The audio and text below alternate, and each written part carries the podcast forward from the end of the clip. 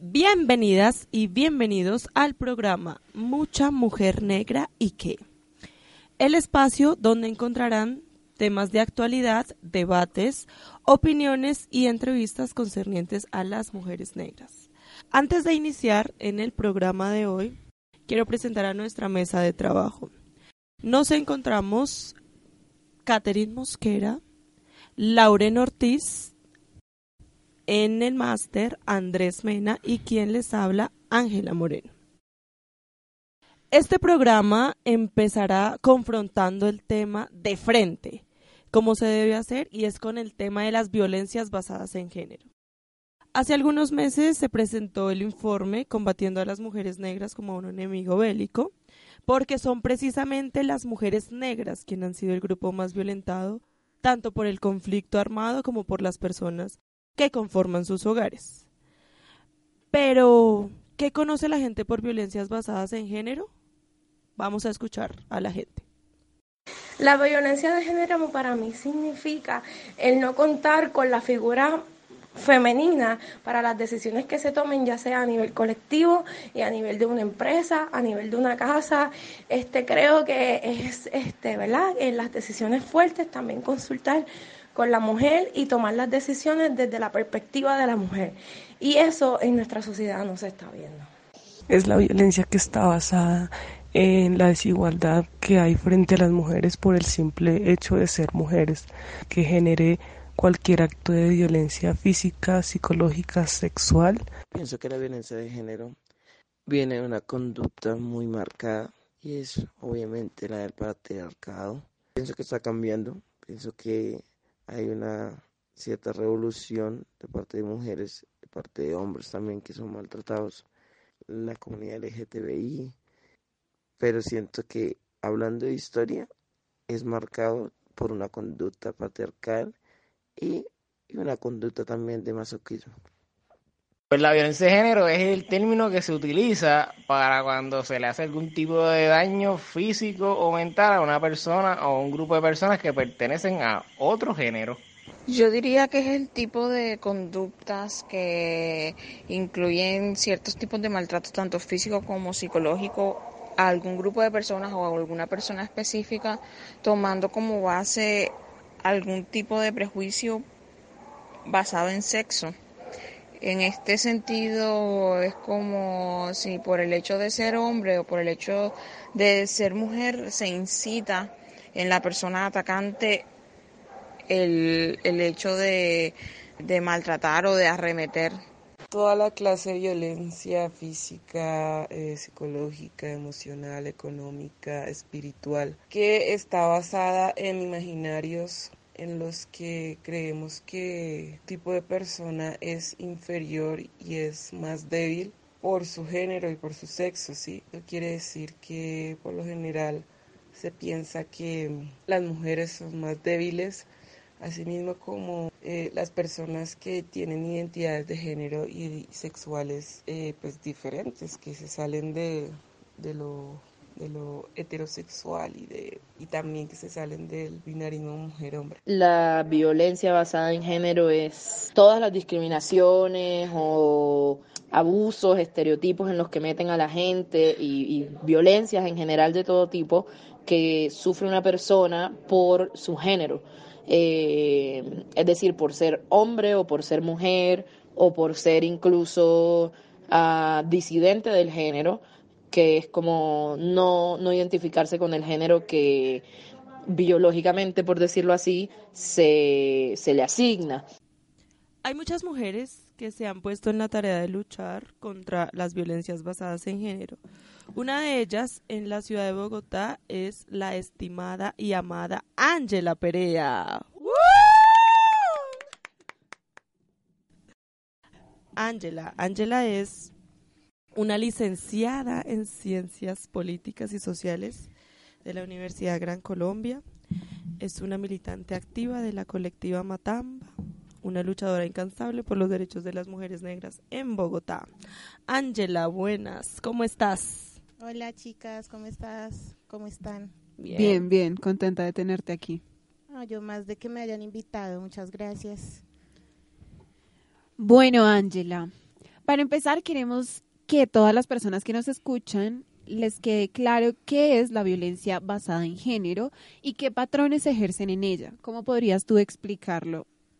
Bueno, lo primero es que las violencias basadas en género se aproximan a que las, la condición biológica de ser mujer te hace eh, propensa a sufrir una serie de vejámenes, eh, teniendo en cuenta el sistema machista, el patriarcado y todo lo que eso implica. Eso en términos concisos, ¿qué es? Que hay unas normas, unas formas de controlar el cuerpo de las mujeres que se asocian a el deber ser o el no hacer, ¿sí? Entonces, por ejemplo, cuando una, desde que una na- está en la barriga de la mamá, hay unas eh, categorías. Entonces, si tú eres niña, ¿cuál es el color que te ponen? Rosado, Si eres niño, azul. ¿sí? Y desde ahí nos empiezan a moldear las formas comportamentales. Eso incluye que las niñas deben ser tranquilas, amorosas, acompañar a sus hermanitos, cuidadoras. Los niños tienen que ser los que protectores, pero entonces tienen que ser los los los varones que no lloran, los fuertes, ¿sí? Los que juegan a karate ki, a otras cosas, las niñas tienen que jugar a las Barbies, a cocinar. Entonces, desde los roles de género que empezamos a adoptar desde las, los primeros años de vida, así mismo se van construyendo eh, esas formas de entender el género en la casa. Entonces, el rol de la mamá, el rol del papá, y cuando alguna mujer se sale, digamos, de esos roles normalizados, ¿sí? que tenemos en la casa, entonces ya hay otras dinámicas que empiezan a afectarse. Y cuando, por ejemplo, si ah, empezamos desde lo cuando anteriormente, no sé si ustedes, alguna de ustedes tuvo el poder de ver la cédula de su papá, de su abuelita, de generaciones más antiguas. Siempre se decía de, por ejemplo, no sé, Mélida de Perea. Sí, mi mamá es Darling de Jesús. Sí, entonces ese de quiere decir que tú le perteneces a tu esposo. Sí, es un objeto, te vuelves casi que ese objeto permanente de la casa, porque las mujeres tienen eh, como esa, ese cumplimiento social de mm, acompañar, garantizar el, el, el buen vivir de la familia, ¿cierto? Son cosas como que nos han dejado en, nuestro, en nuestros roles en nuestra cotidianidad. Y eso que nos vuelvan objetos significa que los objetos que hacen, uno los rompe, los destruye, los construyen y eh, en ese sentido también se pueden generar violencias o afectaciones. Es como, por ejemplo, cuando el perrito se orina en la, en la calle, ¿cierto? Uno que hace, pues le pega con un periódico, digamos que con las mujeres se hace también cuando las mujeres no están cumpliendo o simplemente se les debe castigar progresivamente para que eh, hagan lo que les corresponde tanto en la casa como en la calle, en lo público como en lo privado. Vamos que lo estoy hablando escuetamente, pero las violencias basadas en género tienen que ver que hay unas disposiciones machistas con respecto a el deber ser de las mujeres y corregir esas actividades que van en contra de eh, el deber ser de la mujer. Mujer como, eh, eh, como objeto de otros. Por eso los hombres dicen es que es mi mujer. Y cuando usted es mujer de alguien, entonces a esa mujer se le corrige, se le violenta y también digamos que se, se ha naturalizado que es que usted qué hizo, por ejemplo, frases como esas, cuando un tipo le pega a una mujer, la gente dice, no, es que en pelea de marido o mujer nadie se debe meter, por ejemplo, lo estoy poniendo en lo doméstico, ¿sí? Entonces eso garantiza que las violencias, las agresiones físicas, verbales, emocionales, psicológicas, se sigan perpetuando, porque es algo muy naturalizado. Y siempre se cuestiona no al victimario, sino a la, a la, a la, a la mujer víctima, teniendo en cuenta que, pero usted, ¿qué hizo para que la agredieran? Bueno, con lo que estás diciendo, ¿cómo podríamos nosotras empezar a identificar los patrones eh, o las conductas de los victimarios o de cuando se está siendo eh, víctima de una violencia basada en género? Porque si ya está tan naturalizado, ¿cuáles patrones nos podrían ayudar a detectar que estamos siendo víctimas y pues en, en- en efecto empezar a actuar para pues para salir de esa situación? Bueno, lo primero es decirles que está la ley 1257 del 2008, en el cual se establecen los tipos de violencia hacia la mujer. Eh, la Corte Constitucional, a partir de pues una muerte que fue muy muy emblemática, la muerte de eh, Rosalvira, eh, Rosalvira Celis, hizo también que nos pensáramos que las violencias de género no solamente son en lo doméstico, sino también se dan mucho en los espacios públicos.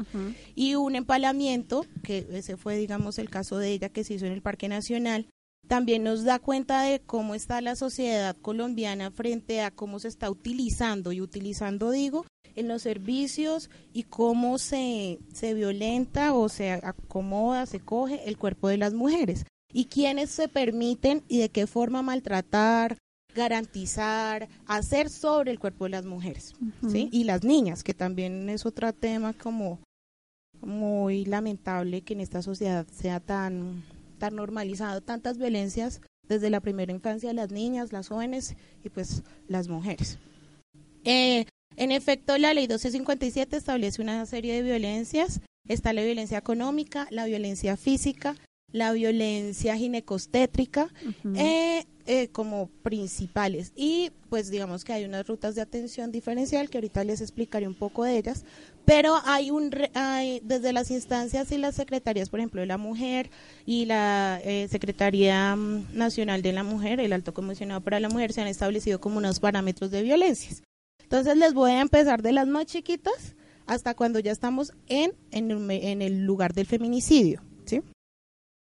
empezamos por eh, er, conductas como que la pareja eh, le diga a la, a la, chica, usualmente esos son, voy a poner como ejemplos cotidianos, eh, cómo te debes vestir, de qué forma en espacios públicos, si puedes hablar o no, eh, la relación, el relacionamiento con tu cuerpo y el de la otra persona. Entonces, si vas a salir, ¿por qué? ¿Por qué no me pides permiso? ¿Cierto? Entonces, son las discusiones de, eh, ¿usted para dónde va? ¿No ve que es que usted es mía? Eh, ¿Para dónde va? ¿Va a buscar novios? Es que usted ya tiene lo que necesita en su casa. Ese tipo de cositas se van incrementando porque son, digamos que, formas de manipulación simples, que a su vez digamos que hay una frase que, que una vez he escuchado de una feminista y es lo que se permite se repite. Y ese repetir va aumentando los niveles. Entonces, em, luego hay otras situaciones, por ejemplo, de mujeres que son encerradas por sus parejas, ¿cierto? Se les deja en la casa, eh, sin formas de comunicarse con otras personas. Eh, ya empiezan a subir las violencias de dañarles, revisarles el celular, los medios de comunicación, el Instagram, todas estas cosas esa sabiduría sobre la autonomía de la otra es, es, digamos que un punto intermedio, porque ya ahí te controlan. Y las violencias, ya cuando uno dice, está en rojo la alarma del feminicidio, es cuando ya te han violentado, intentos de ahorcamiento, eh, bastantes ejercicios de físicos de violencia, empujones, eh, cuando tú empiezas a ver a una compañera que siempre se cae, entonces son moretones, pero me caí en el baño, o por ejemplo eh, situaciones de, ay, no es que él estaba borracho, pero sí, o sea, él no lo vuelve a hacer. Y él no lo vuelve a hacer es que se vuelve un ejercicio constante de agresión cada vez que la persona está borracha o bajo otros efectos o simplemente estado alterado de conciencia. Eh, anteriormente se decía que había un estado de ira, intenso dolor en la normatividad cuando se eh, la mujer denunciaba casos de violencia eh, intrafamiliar.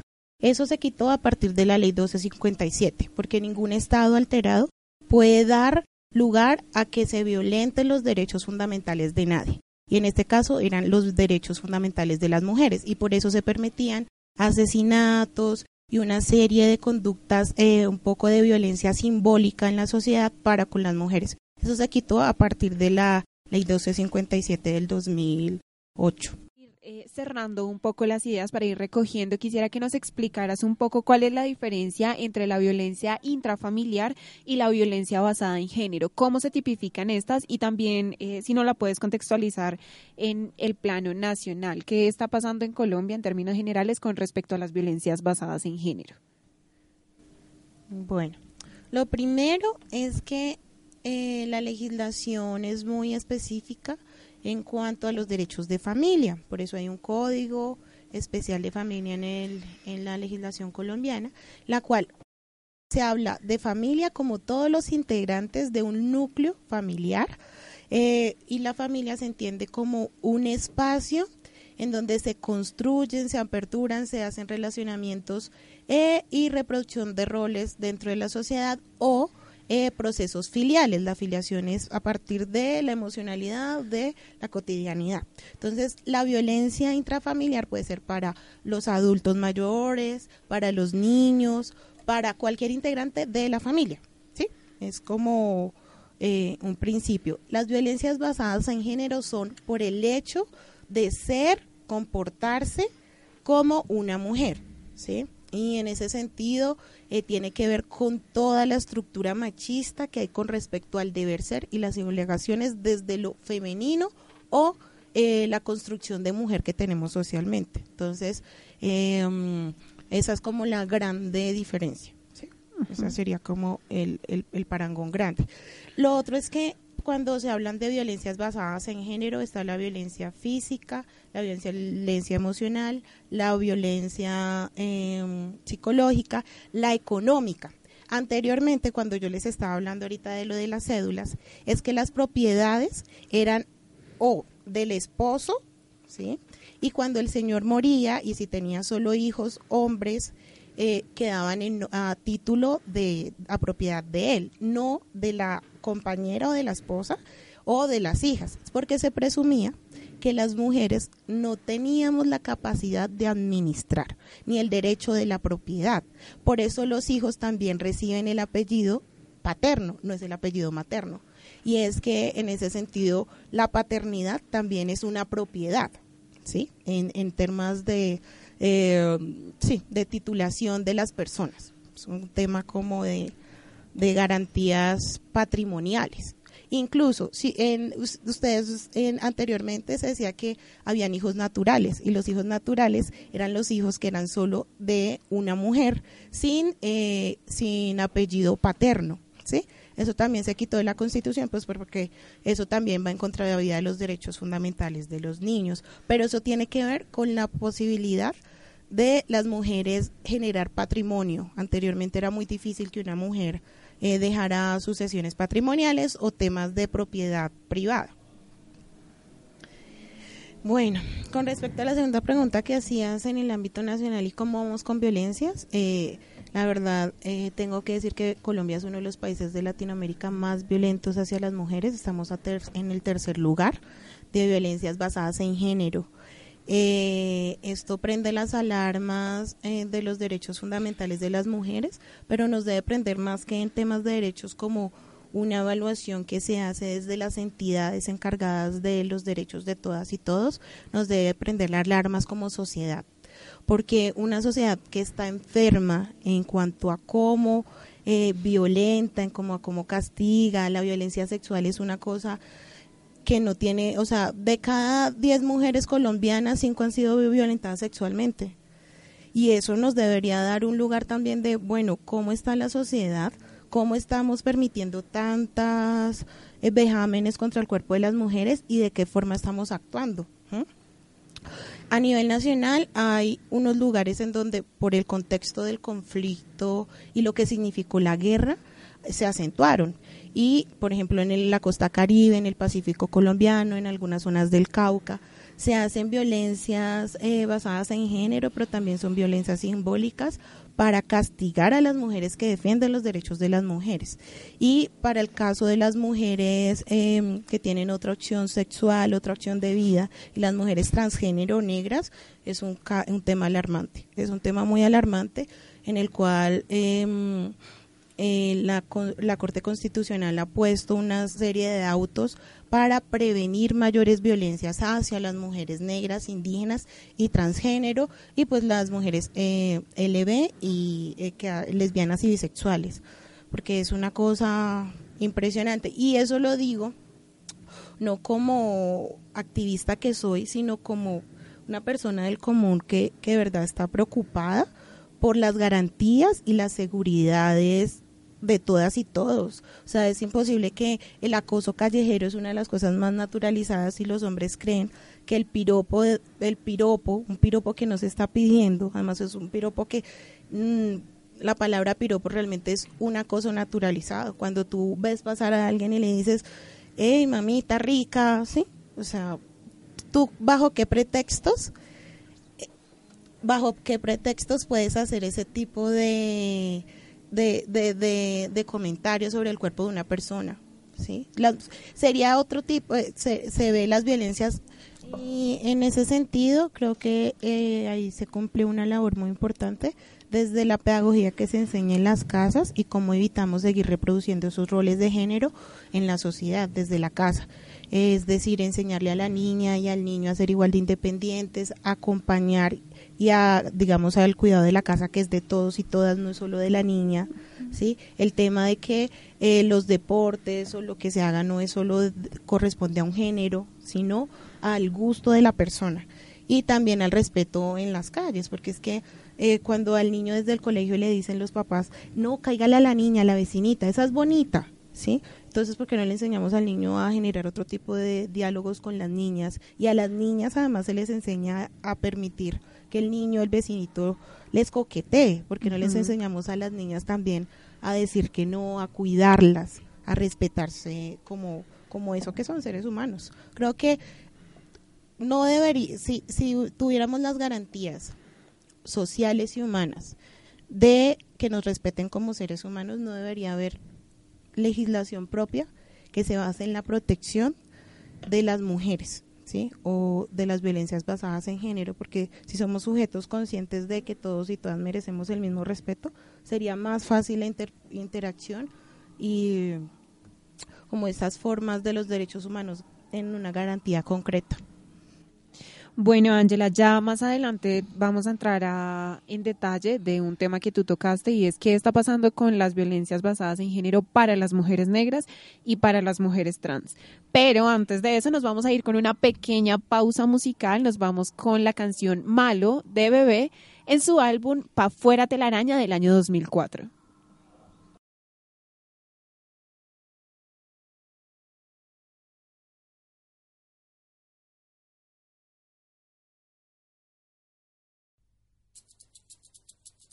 Pareciste una noche fría, con olor a tabaco sucio y a ginebra. El miedo ya me recorría mientras cruzaba los deditos tras la puerta. Tu carita de niño guapo se la ha ido comiendo el tiempo por tu vena. Y tu inseguridad machita se refleja cada día en mi lagrimita. Una vez más, no, por favor, y no puedo con el corazón. Una vez más, no, mi amor, por favor, no grites que los niños duermen. Una vez más, no, por favor, estoy cansada y no puedo con el corazón. Una vez más, no, mi amor, por favor, no grites que los niños duermen. Voy a volverme como el fuego, voy a quemar tu puño de acero y del morado de mis mejillas saldrá el valor pa' cobrarme las heridas. Malo, malo, malo se daña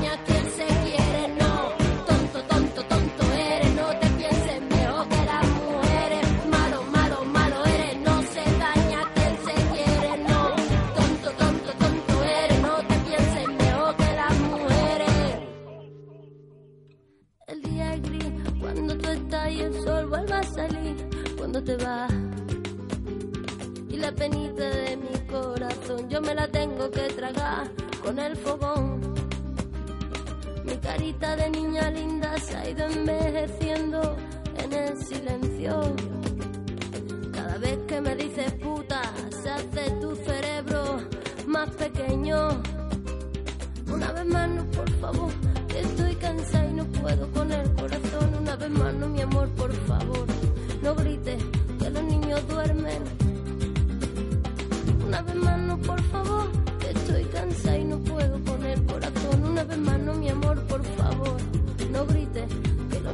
duermen. Voy a volverme como el fuego, voy a quemar tu puño de acero y del morado de mi mejilla saldrá el balón para cobrarme las heridas. Malo, malo, malo eres, no se daña quien se quiere, no. Tonto, tonto, tonto eres, no te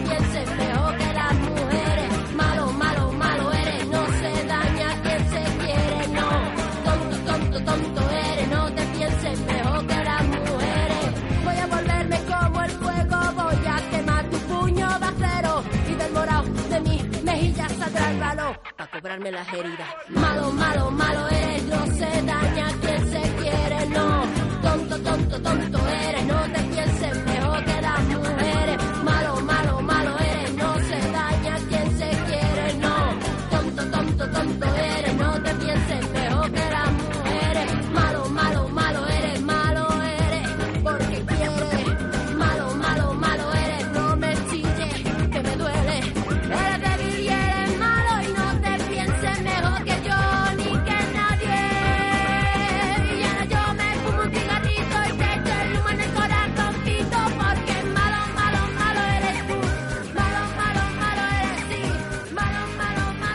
De vuelta en nuestro programa.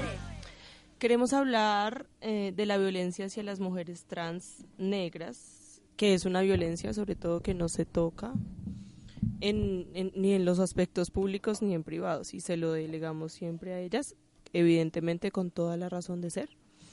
Pero en muchas ocasiones olvidamos que la lucha también es con las compañeras trans negras, sobre todo.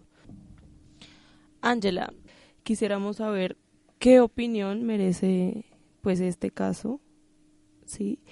Y eh, cuál crees que debería ser, aún, porque aún está vigente, el accionar de la comunidad negra en Bogotá referente a este caso.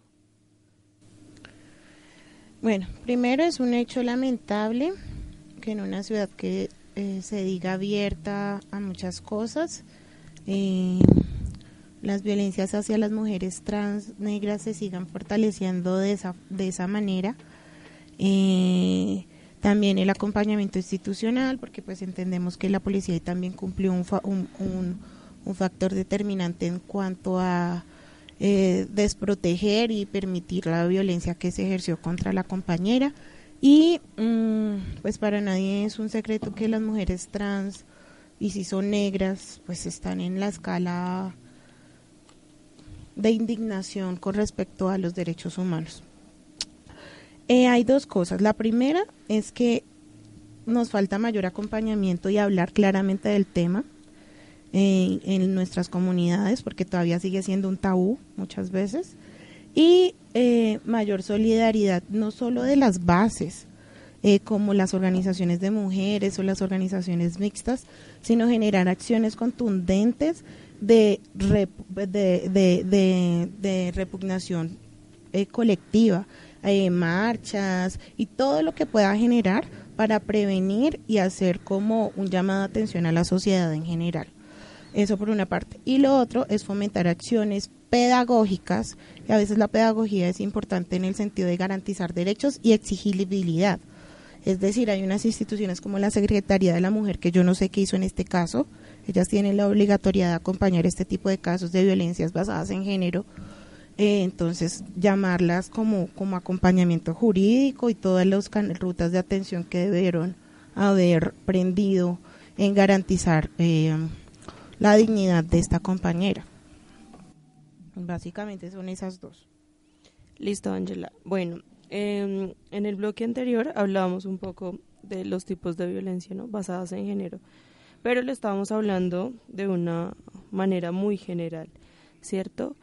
Eh, hay una que es la violencia psicológica, que sobre todo cala pues en, en, en la psique, sobre todo de las mujeres negras, eventualmente, y es que esta tiene el objetivo de disminuir ¿sí? a las mujeres y hacerlas pensar que son menos, ¿sí? evidentemente por el hecho de ser mujeres, en algunos casos por ser empobrecidas y pues por ser negras, ¿no?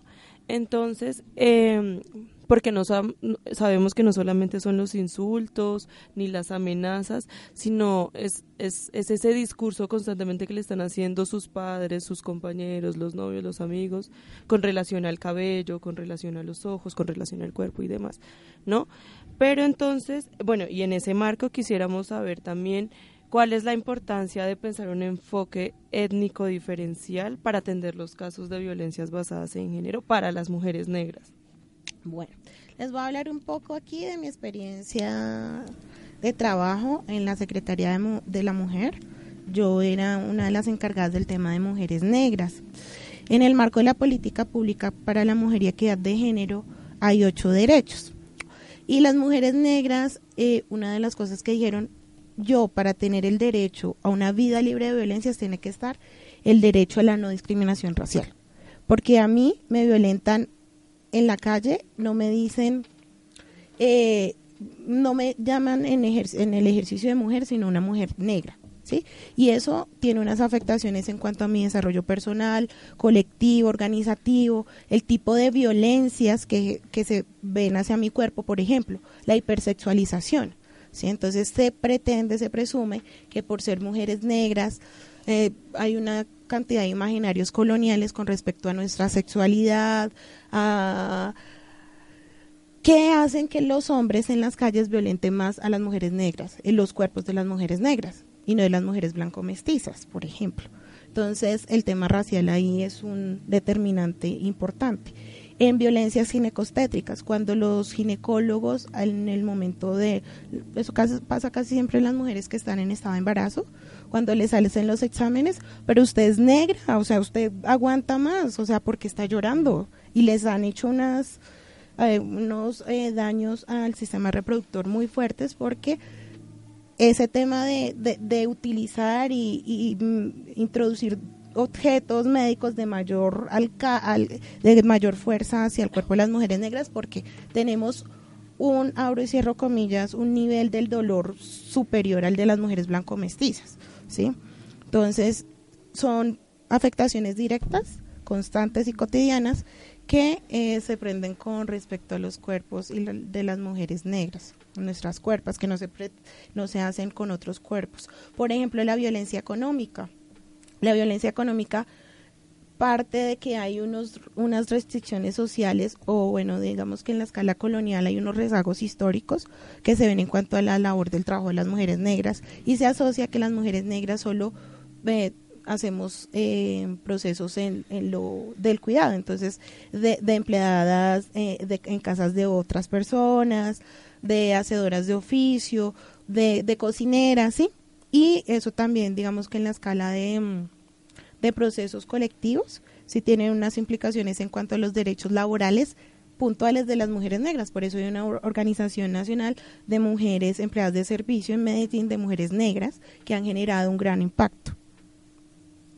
Y en la política pública, eh, tanto de las secretarías distritales o como las entidades encargadas del enfoque étnico racial, porque es que enfoque diferencial se vuelve como un, un, como un apóstrofe en el en el que hacer, pero el tema es un tema racial, de cómo eh, eh, rompemos con esas brechas desde lo racial, la discriminación racial hacia las mujeres negras. Entonces, acciones, por ejemplo, como un protocolo de atención diferencial en la Secretaría de la Mujer, que digamos que es, es debería hacerse para las mujeres negras. En cuanto a atención, las mujeres negras no van a las casas eh, de la Secretaría de la Mujer, a las CIOs, porque tienen y digamos tienen muchos prejuicios con respecto a cómo las atienden. Desde el primer momento sienten que las están discriminando por ser mujeres negras. Entonces, esos, esos facilitadores o esos encargados territoriales de esas casas deben generar como una mayor empatía y entender qué tipo de dinámicas racistas se están ejerciendo para que las mujeres negras no vayan a acceder a sus servicios, ¿sí? Y servicios que les garantizan derechos como el derecho a la protección eh, jurídica, derecho psicosocial, recreación, otro tipo de procesos. Entonces, los, las agendas institucionales deben corresponder a las lógicas de las mujeres negras y sus necesidades, no como eh, funciona usualmente, que es el servidor se cree que tiene la verdad en su cabeza y que muchas veces las mujeres negras se les nos dice que son bravas, ¿cierto? Que no entienden razones, que tienen como em, ese, ese problema de ser negras que solo lo ven ellas pero no hay unas, una serie de acciones que sí son racistas y para la garantía de derechos de las mujeres negras sí se debe hacer énfasis en controlar la no discriminación en todas las agendas políticas. Listo, Ángela. Sabemos que este tema tiene mucha tela por cortar. Bastante. Y evidentemente este pues es un, nuestro primer programa, entonces queríamos tratar el tema de una manera un poco más general, ¿sí? Evidentemente tendremos muchos más programas donde vamos a abarcar y abordar a mayor profundidad este tema, ¿no? Listo. Eh, entonces vamos a hacer nuevamente una pausa musical con la canción Nací Mujer de Diana Bello del año 2010. FB7 Estudio, Lupa, Dian- Di- Diana Bella. Nací mujer. Pero mujer nací en un mundo pa' machos De huevas, de pantalones, de golpes, de maltrato De infidelidades, de irresponsabilidades De guerras, de multinacionales. Pero mujer nací en un mundo de varones Donde a cada uno siete esclavas corresponde La propiedad del alma, sin respeto de nada. Pero nací mujer para estar callada. Mujer nací, según el mundo para asearlo, para saber cocinar y los hijos criarlos, la labor doméstica y los ojos cerrados, limitada la vista al perímetro privado, característica el silencio, la sensibilidad, el llanto como solución, amor incondicional a todo en cuanto hiera, amar, refutar, aguante máximo porque mujer nació para aguantar, buscar la voluptuosidad, asegurar la venta, el éxito es un marido que mantenga. Y libertad se entenderá cómo poder trabajar haciendo de modelo presentadora de farándula y nada más que saber callarse porque según muchos el chisme es lo mejor que ya saben. Pero mujer nací aprendí a resistir. El rap es mi argumento tengo algo por decir. Vamos que nada nos detenga la lucha continúa la victoria espera. Vamos que mujer representa la vida el argumento el amor y la fuerza. Vamos que nada nos detenga la lucha continúa la victoria espera. Vamos que mujer representa la vida, el argumento, el amor y la fuerza. Nace cuando sabe qué es lo que en el mundo hace. Mujer nace cuando ama la lucha incansable, cuando se aferra al pensamiento, cuando estudia la injusticia para encontrar lo correcto en el momento que separa la belleza del cuerpo, encontrando en su interior la estética de lo perfecto. Dignidad, con tanta dignidad, pues somos todas las muertes violentas, pues somos todo el dolor que alimenta la movilización desde la periferia. Pues mujer nací en un mundo pa' machos, para contradecirlos y también admirarlos, para cuestionarlos y con amor mejorarlos, para unir mis manos a sus manos y perdonarlos por la gran ignorancia de la que sufren y sufrirán durante años por irrespetar a las dueñas de la tierra, al hogar de la vida, a la magia eterna, el poder dar vida, el poder ser ella, mujer nací orgullosa de este mi cuerpo y mis ideas. Nací mujer, orgullosa del hip hop y de mis ideas. Vamos que nada nos detenga, la lucha continúa, la victoria espera. Vamos que mujer representa la vida, el argumento, el amor y la fuerza. Vamos que nada nos detenga, la lucha continúa, la victoria espera. Vamos que mujer representa la vida, el argumento, el amor y la fuerza. Pero mujer nací, tengo algo por decir, pero mujer nací.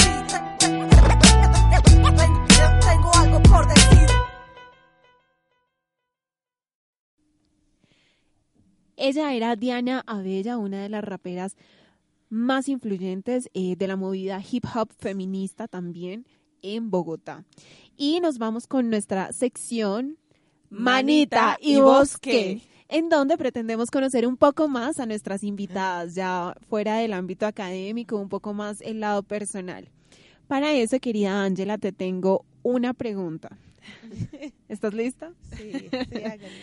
¿Qué autor o autora te adentró al mundo de lo negro, sobre todo pues en temas de género, que es lo que nos compete esta oportunidad? Angela Davis, Bell Hoods y Patricia Hills Collins. ¿Qué libros o qué obras de ellas? Angela Davis, Mujer, Raza y Clase, de Patricia Hills Collins, eh, Apología al, al pensamiento feminista negro, y de Bell Hoods, Alisando nuestros cabellos. Ok. Siguiente pregunta, Ángela. Ángela, ¿qué canción te inspira a seguir luchando? Ay, yo no nací sin causa de Natalia Lafourcade. O un pedacito ahí de la canción. Ay, no, ustedes quieren que se les acabe el programa. Un top 5 de las mujeres que más te inspiran en la vida. Mi abuela, Melida, mi mamá, Lidia Nur, eh, la colectiva Mactamba, eh, la colectiva Nisinga, todas esas mujeres negras que han dado mucho por nosotras, todas esas mayores y ustedes. Muchas gracias. Eh, Ángela, tres tips puede ser en tu experiencia individual o colectiva, para evitar la violencia basada en género, para prevenirla? Miren, voy a decir lo siguiente, no hay tics. ¿Por qué? Porque yo eh, en algún momento de mi vida también sufrí de violencias basadas en género desde lo psicológico y la persona que está ahí, o sea, en este caso fui yo, no me di cuenta, sino por una acción ya como de, ok, es mi vida es la de la persona, ¿sí? Y digamos que en ese sentido, siempre tenemos que estar alertas a cualquier tipo de violencia. Listo, déjame reformularla. Tres tips para identificarla. Listo, la primera es, no, si estoy haciendo algo que no quiero hacer porque mi pareja lo quiere hacer, estamos mal. la segunda, si eh, no estoy tomando decisiones autónomas sobre mi cuerpo y mis acciones cotidianas, algo está mal. Y tercero, si mis amigas me dicen, date cuenta. Amiga, date cuenta. Es verdad. La gente que está a tu alrededor te da alarmas, alertas tempranas, siempre. Listo, Ángela. Muchas, muchas, muchas gracias. Finalmente, Katherine, ¿cuáles son nuestros recomendados? Bueno, en nuestros recomendados esta semana tenemos una película y una novela que se llama el color púrpura, basada en la novela de Alicia Walker y es dirigida por Steven Spielberg en 1985. En esta se narra la historia de vida de Sally, de 14 años, quien está embarazada y de su padre. Es toda una serie de episodios horribles que son los que tiene que vivir o que atravesar esta mujer durante los siguientes 30 años de su vida. Eh, su padre la vende a un hombre que la maltrata y, bueno, otros acontecimientos. Bueno, ¿y cuál es nuestro otro recomendado? Nuestro segundo recomendado, Ángela, es Así viven las personas negras y LGTBI en Brasil. Este lo pueden encontrar, en Vice y también les vamos a dejar el link para que ustedes lo vean una vez colguemos este programa en nuestras páginas. Y aprovecho también para recordarles nuestras redes sociales. Nos consiguen en Facebook como arroba radiocumbe. Nuestra página web es www.radiocumbe.com y también nos encuentran en Facebook como Radio Cumbe. Listo, Catherine. Eh, a todos y todas quienes nos están escuchando, les pedimos que nos dejen sus comentarios en las redes sociales anteriormente mencionadas y déjenos saber si les gusta o si tienen alguna recomendación para el programa de hoy. Finalmente, Ángela, muchas, muchas, muchas gracias por venir, gracias por compartir tu palabra, por sentarte con nosotras. Sí, estamos muy contentas, hoy aprendimos como siempre muchas cosas sobre tu experiencia colectiva e individual. Esperamos tenerte de vuelta aquí. Eh, muchas gracias a ustedes por la invitación.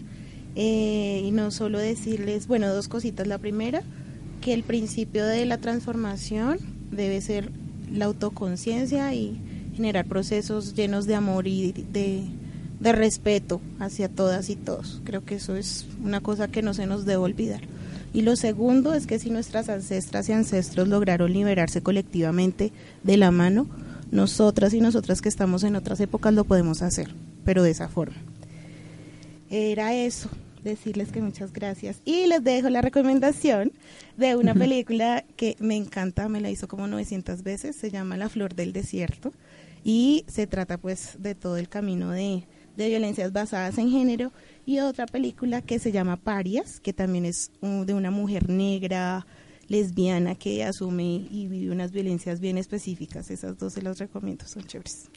Bueno, Ángela y Ángela, muchísimas gracias. También un saludo muy especial para Lauren Ortiz, quien nos ha acompañado a lo largo de Mucha Mujer Negra y que Asimismo, queremos enviarle un saludo muy, muy, muy especial a Sara y Tulia Maris, quienes el fin de semana pasado salieron en libertad, por fin. Entonces, un saludo muy especial para nuestras compañeras, militantes, amigas y hermanas, fraternas y maternas del proceso de comunidades negras, que las queremos y las estábamos esperando desde hace más de un año. Mucho, mucho, mucho amor, entendimiento y discernimiento para todas.